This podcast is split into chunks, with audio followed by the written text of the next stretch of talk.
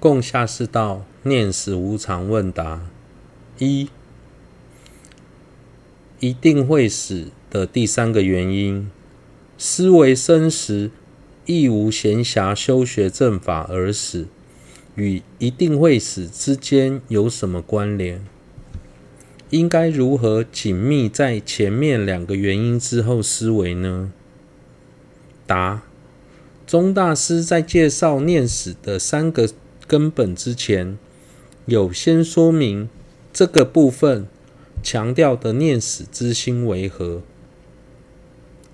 我们应该如对于如果没有灭除此恶趣的因，承判。承办真上生及决定胜的因而死去，感到恐惧。因此，道次第中所谓的念死，是指对于没有透由修学法来尽罪集资而死心生恐惧。通常在思维定死的前面。两个原因之后，多数人会现起。虽然我的寿命不断的减少，最终也难逃一死，但我应该还可以活很长的一段时间。当现起这个念头时，紧接着就要去思维：纵使如我所愿，还能活很长的一段时间。但这当中，哇能用来尽罪集资的时间，却是少之又少。即便长寿，又有什么用呢？如此思维之后，心中就会升起：我不仅会死，而且在死前能学正法的时间非常有限，所以应该把握当下的时间。努力学法，修学念死时，思维这一点对我们来说有很大的帮助。二，在学佛后，虽然知道死亡来临时钱财没有什么帮助，但又会觉得如果没有存太多钱，将来的生活会很辛苦。这种心态应该如何调整呢？答：大多数人都会有这个疑惑。的确，身为人，不论出家在家，都要生存，所以钱是不可或缺的工具。虽然如此，多数人，多数人在使用钱、金钱的时，都不懂得。少欲知足，甚至有些想修行的人，会以将来想修行的名义而刻意的累积财富，最终有没有去修行，不得而知。但在累积财富的过程中，贪念倒是增长了不少。对于一个想修行的人来说，少欲知足是很重要的。如何让自己的生活既不会过度奢华而忘了修行，也不会因为过于贫困而无法修行？设法让自己赚来的钱成为修行的助缘，这一点是值得深思的。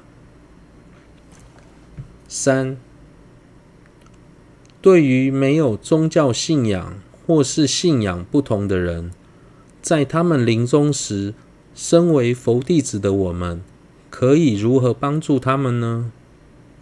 答：这时可以用些善巧的方式与临终者互动，尽可能先安抚对方的情绪，让他不用太过于焦虑。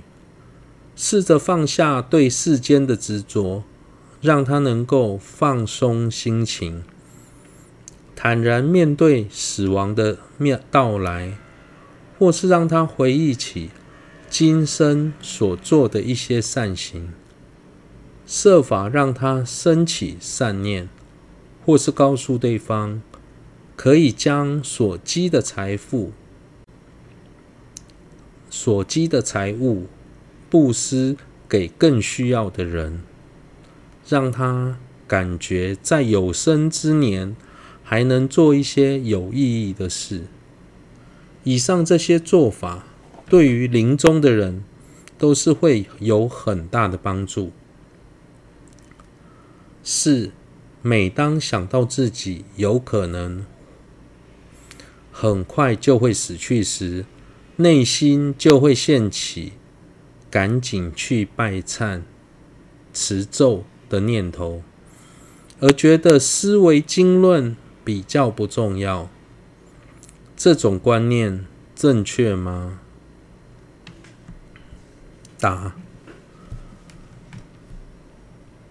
这种观念并不正确。现今很多人都将修行设定在打坐、持咒、拜忏、诵经等事情上，但这些事、这些都不见得是真正的修行。所谓的修行，是指透由闻、思、修。来调伏内心的烦恼。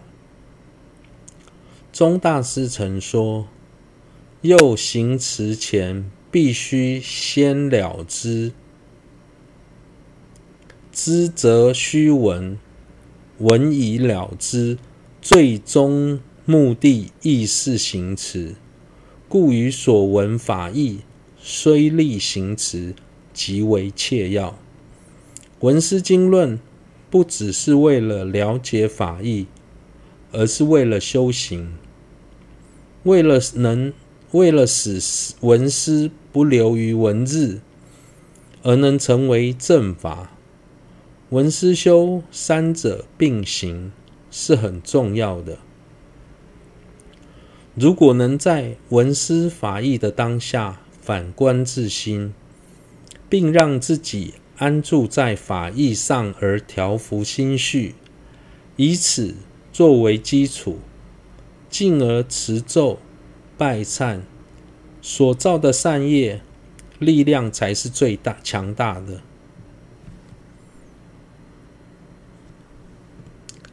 五，在思维死亡无常的道理后，内心时常会现起。既然有可能随时会死，那是不是就不用计划未来了呢？想完了之后，感觉人生黯淡无光，内心反而更加沉重。请问该如何调整这样的心态呢？答：道次第当中。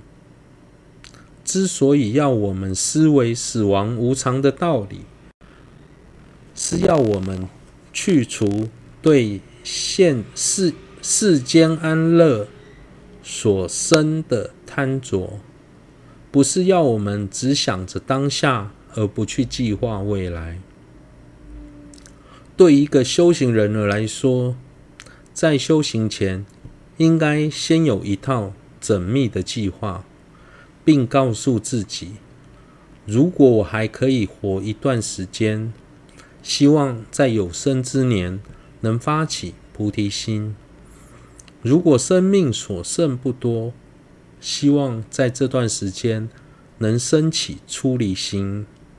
即便只剩一天，我都要认真的尽罪集资，希望来生有机会再次学法。长远的目标虽然是发菩提心，但菩提心的根本是大悲心，而没有出离心就不会有大悲心。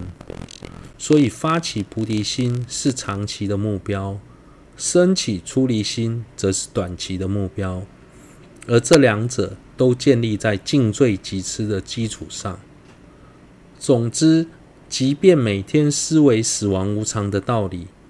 感觉自己有可能随时会死，但正因如此，所以更应该立即修学正法，让自己朝向正确的目标迈进。